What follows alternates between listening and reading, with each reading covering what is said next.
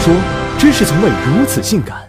纳尔卡索斯拒绝了所有向他示爱的姑娘，却爱上了自己水中的倒影，一直不肯离开，最终死在湖边，变成了一颗水仙花。这个古希腊神话故事很多人都听过，今天我就和大家聊聊纳尔卡索斯这个人。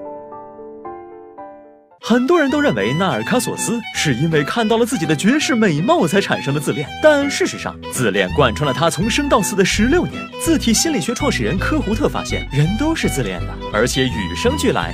在我们还是小 baby 的时候，无论是饿了、困了还是不舒服，都会嚎啕大哭，以便让父母满足我们的需求。那时，我们只有以自我为中心的爱自己和关注自己，才能活下去。这种婴儿时期的自恋状态，被心理学家叫做原始自恋。随着成长，在在父母正确的引导和社会适当的刺激下，我们会把原始自恋慢慢转变成自尊，也可以说成健康自恋。它是可以驱使自己变得更好的内动力。相反，如果在成长中我们没能得到足够的关，爱，我们将进入病理性自恋的行列，这是一种高度自我关注和过于欣赏自己的状态，而纳尔卡索斯就是很典型的病理性自恋患者。按道理来说，纳尔卡索斯是河神克菲索斯和水泽女神莉莉俄珀的孩子，一出生就地位不凡，更不愁吃喝。可他的童年一点儿也不快乐。一是父母貌合神离的紧张关系，当年河神一直爱慕水泽女神，却把她囚禁在河水里，霸王硬上弓才有了她的存在。二是由于宙斯钦定的预言家算出了纳尔卡索斯永远不能看到自己的容貌，否则就会丧命的预言。莉莉俄珀以保护之名，把他藏进深山老。但实则是一种变相流放。他对纳尔卡索斯的感情很复杂，他爱这个孩子，可每每看到他，又会想起那段不堪回首的过往。如此微妙的家庭关系，加上长期与父母分离，给他带来很大的精神创伤，让他觉得爱自己、以自我为中心才是安全的、理所应当的。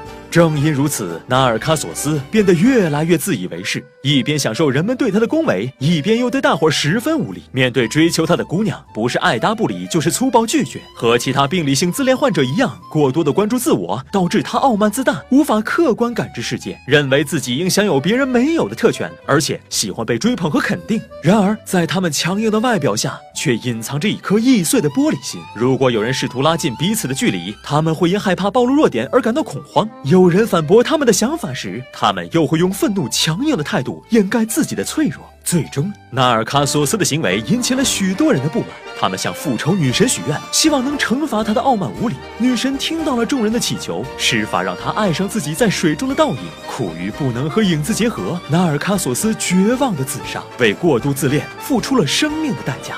虽然自恋是写在每个人基因中的。但成长的过程却恰恰需要脱离自我中心，接触世界，关心他人。爱自己没毛病，只爱自己可能就是病。学会承认并接纳自己的缺点和不完美，不是什么丢人的事儿。广告过后，欢迎回来，这里是你的飞碟，我的心，好男人就是我，我就是杨梅蝶。下面我继续接听热线。哼，蝶蝶，人家每段爱情好像都不会超过三个月，好像过了个期限，我就没那么喜欢他了。好痛苦，但他们都是好人。那是因为你找的人都不够迷人。世界上哪种人最迷人？世界上哪种人最迷人？一种是我这样的，一种是像我这样的。